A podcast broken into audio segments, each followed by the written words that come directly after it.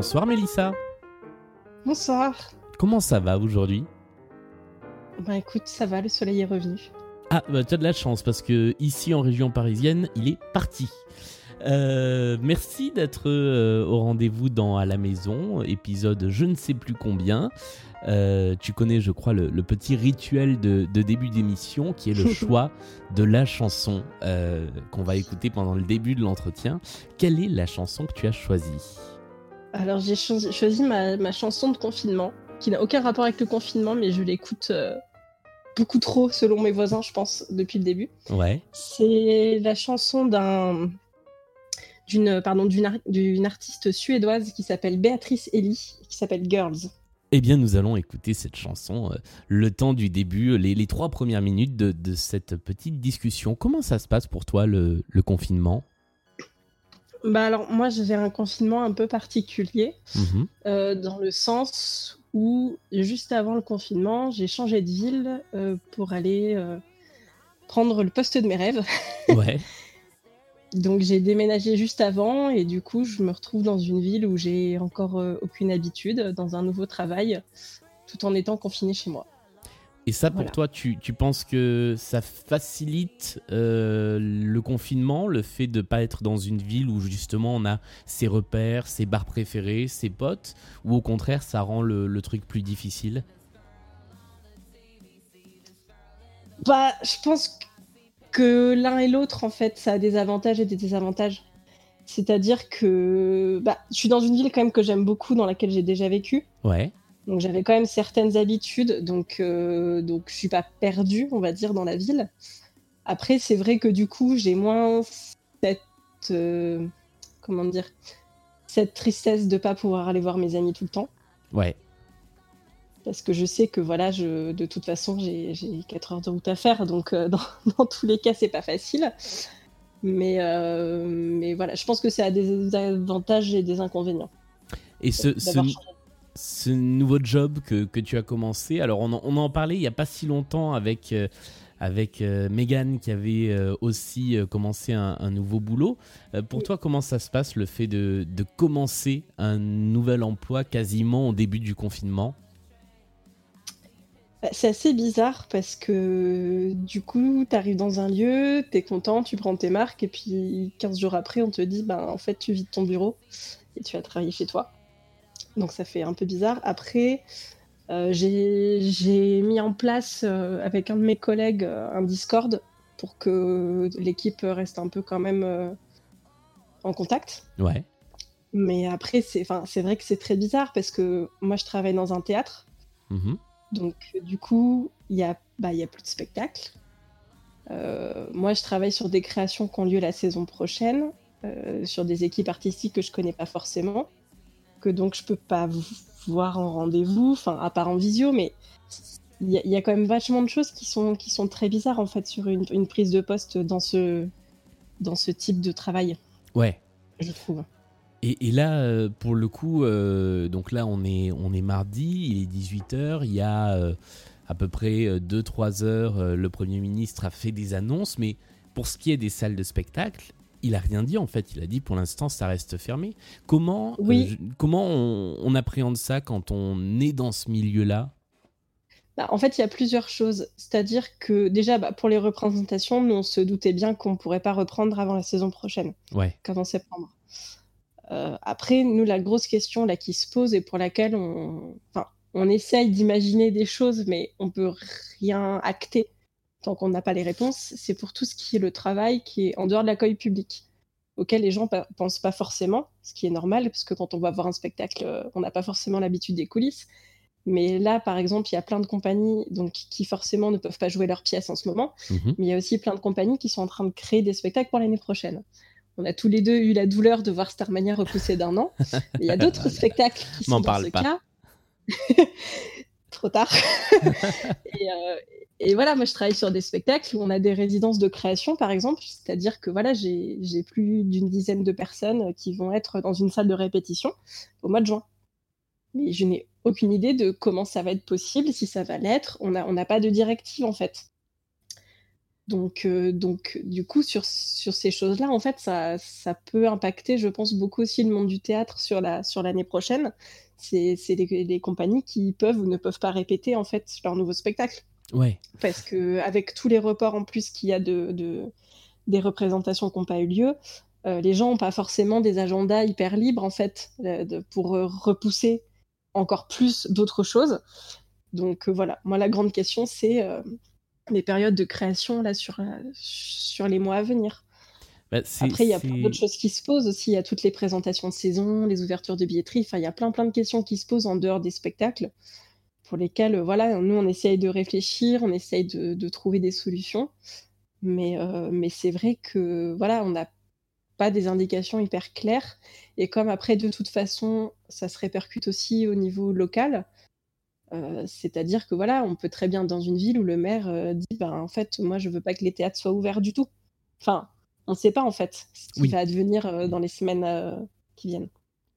C'est vrai que le tu, parlais de, Starmania tout à l'heure qui est reporté d'un an, mais j'ai vu par exemple ce matin que le concert de, Philippe Catherine qui était prévu au Zénith là mm. bientôt était lui aussi reporté d'un an. Ça fait des, des reports très longs, mais en fait, est-ce que, euh, est que à ce niveau-là, par rapport au temps de préparation, au temps de réservation, de booking d'une salle, toutes ces choses-là, euh, le, spectacle vivant, c'est pas euh, avec peut-être le ciné le, milieu qui risque d'être bouleversé au, plus long terme? Je sais pas. En fait, il y, a tellement de choses qui se, qui se télescopent dans les milieux artistiques c'est compliqué de dire parce que tu as d'un côté bah, les plannings, tu as de l'autre côté euh, toutes les personnes en situation précaire, les intermittents, les intermittentes notamment, mmh qui là sont dans le flou parce qu'il y a eu les périodes de neutralisation, mais ils savent pas jusqu'à combien de temps ça va durer. Euh, là, il y a des pétitions qui circulent pour que les, intermittences, par exemple, soient renouvelées automatiquement.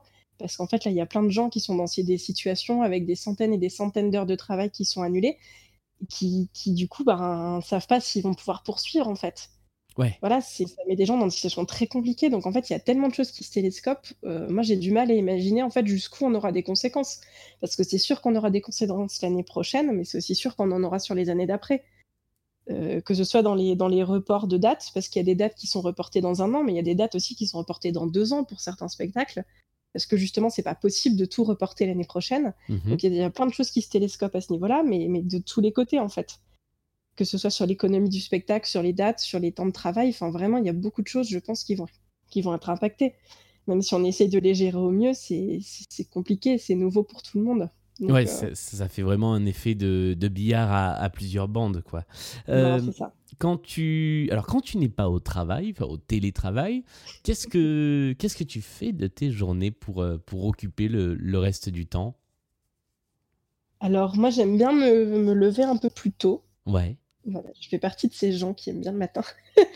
J'aime bien me lever un peu plus tôt en fait et me faire euh, en me levant une petite séance de ménage. Tu vois, pas forcément longtemps, ça peut être juste 15 minutes. Ouais. Mais j'essaie de faire ça tous les jours. Ça, aide mon corps en fait à se réveiller. Après, j'ai quand même l'habitude du télétravail parce que j'ai télétravaillé pendant 6 ans avant. Mais du coup, voilà, j'aime bien faire ce ménage comme ça. L'autre chose, c'est que quand j'arrive au week-end, euh, mon appartement est propre. Et ça, j'ai pas à gaspiller une seule minute de mon week-end pour nettoyer mon appart. Ah, ça, c'est bien pensé, parce que moi, c'est l'inverse. C'est le week-end que je me retrouve avec toutes les tâches ménagères, ouais. Ben, c'est ça. Alors que du coup, tu vois, t'en fais un petit peu tous les jours. Le vendredi matin, j'en fais un petit peu plus, tu vois, la serpillère, tout ça. J'arrive le samedi, tout est propre. Ah, c'est pas mal. ouais. Voilà. Donc après, ben voilà, je travaille. Euh, j'essaie de me forcer à plus cuisiner. Euh, mon ambition, c'est d'arriver à végétaliser de plus en plus de recettes. Donc euh, là, j'ai le temps de le faire, donc j'en profite. Mmh donc tous les midis au moins, je mange du coup des recettes véganes que je fais moi. Et après, le soir, alors il faut savoir que j'ai aucune culture ciné presque. Et donc du coup, moi, mon objectif entre guillemets du confinement, c'est d'augmenter ma culture ciné. Donc là, en ce moment, je me fais des semaines sur des cinéastes précis. Euh, voilà, les week-ends, tous les matins, je regarde des films d'horreur. Enfin voilà, j'essaie de me faire un peu des, plannings de ciné pour, euh, pour attraper tout ça. Et puis, si j'ai la motivation, je me fais euh, un quart d'heure, 20 minutes de sport aussi. Voilà. D'accord. Ah oui, c'est un, c'est un beau et, gros programme de, confinement. Il y a un peu de tout. Mais c'est bien équilibré du coup. Oui, c'est ça. C'est pour varier un peu parce que je sais que j'ai pas forcément envie de faire une heure et demie de sport tous les jours. que voilà, j'ai pas envie de m'ennuyer. J'aime pas, j'aime pas du tout rien faire du tout, quoi. Donc, euh, donc voilà. Sachant que c'est aussi, enfin, c'est pas un planning où je me mets la pression. Tu vois, si un jour j'ai pas envie de regarder un film, je vais pas le regarder. C'est juste que ça m'aide à me donner un cadre. Et après, si j'ai pas envie de le faire, je le fais pas. Tout comme il y a des matins, bah, je vais pas avoir envie de me lever plus tôt pour faire le ménage, je le fais pas. C'est voilà, c'est juste histoire moi de me dire tiens qu'est-ce que j'ai envie de faire, comme si je faisais mon planning euh, en temps normal. Tu vois, en temps normal, j'irais me dire bah tiens ce soir-là, je vais aller voir ce spectacle au théâtre. Oui, j'irai voir ces gens-là. Bah, c'est pas un truc hyper planifié à l'avance, euh, ouais. Euh, j'avais une question. Euh, tu, m'as expliqué que tu avais commencé à écouter les épisodes de, ce podcast un petit peu plus tard et que donc tu en avais écouté beaucoup mm. d'affilée et que l'évolution entre les premiers et les derniers t'avait marqué. Comment tu l'as comment tu l'as ressenti cette évolution? Bah, c'est surtout que dans les premiers, en fait, enfin, mine de rien, le confinement, il a peut-être pas duré trois ans, mais en ressenti, il a beaucoup duré. Ouais. Et en fait, on se rend compte en écoutant. Euh, moi, j'ai commencé au bout d'un mois, je crois, à écouter le, podcast d'un coup. Et, euh, et en fait, on se revoit du coup un mois avant. Et en fait, on se rend compte du chemin qu'on a parcouru en un mois. Et moi, je me rappelle, il y a un mois, tu vois, les, questions qu'on se pose, les, les choses qu'il faut changer, le fait qu'on était toujours dans l'incertitude j'ai l'impression qu'aujourd'hui, même si on est toujours dans cette incertitude, finalement, on s'y est entre guillemets habitué, quoi. C'est-à-dire que voilà, on n'est pas forcément content de se dire, on sait toujours pas quand on va sortir, on ne sait pas quand on va reprendre tout ça. Mais il y a une espèce de façon de s'accoutumer à cette incertitude. voilà, et au, fait qu'on a aussi pris nos habitudes, que mine de rien, les gens, ben, même si on a toujours peur de l'attraper, si on en a marre, on gère mieux en fait le fait d'être confiné. Enfin, je trouve. Je trouve que c'est ce qui ressort aussi dans les épisodes. Il y a moins de. J'ai eu l'impression de voir un peu moins de crainte en fait. Bah, disons que oui, les, les, questionnements, les doutes ont vachement évolué vers autre chose, vers, euh, vers cette question de, euh, de l'après. Et comme disait euh, Martin hier dans, dans l'épisode, au début, on avait peur un peu du confinement et maintenant, on a surtout peur de, des conditions de la sortie du confinement. Ouais. C'est ça. Bah, c'est ça moi, je vois beaucoup de gens qui veulent, enfin, qui veulent pas rester confinés, mais qui, comment dire, qui ont pas non plus envie de sortir, en fait. Ouais. Parce que justement, ils savent, enfin, tout le monde sait que euh, même au déconfinement, le virus va pas disparaître. Donc, euh, en fait, on ne sait pas comment le gérer ça, et on sait bien que de toute façon, tant qu'il n'y a pas de vaccin, il n'y a pas de solution miracle, entre guillemets. Mm.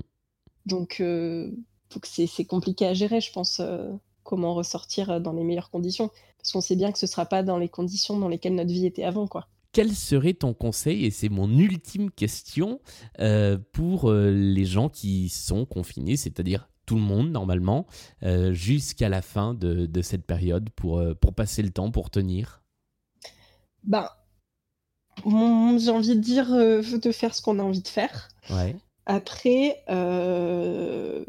si j'avais une recommandation particulière, ce serait un jeu vidéo que j'ai adoré et qui est pas très long à faire. Donc c'est-à-dire que ça c'est pas un jeu vidéo où vous allez devoir passer 800 heures pour euh, pour le finir parce que là il y a plus assez de semaines de confinement. donc ce n'est pas Animal Crossing pour une fois?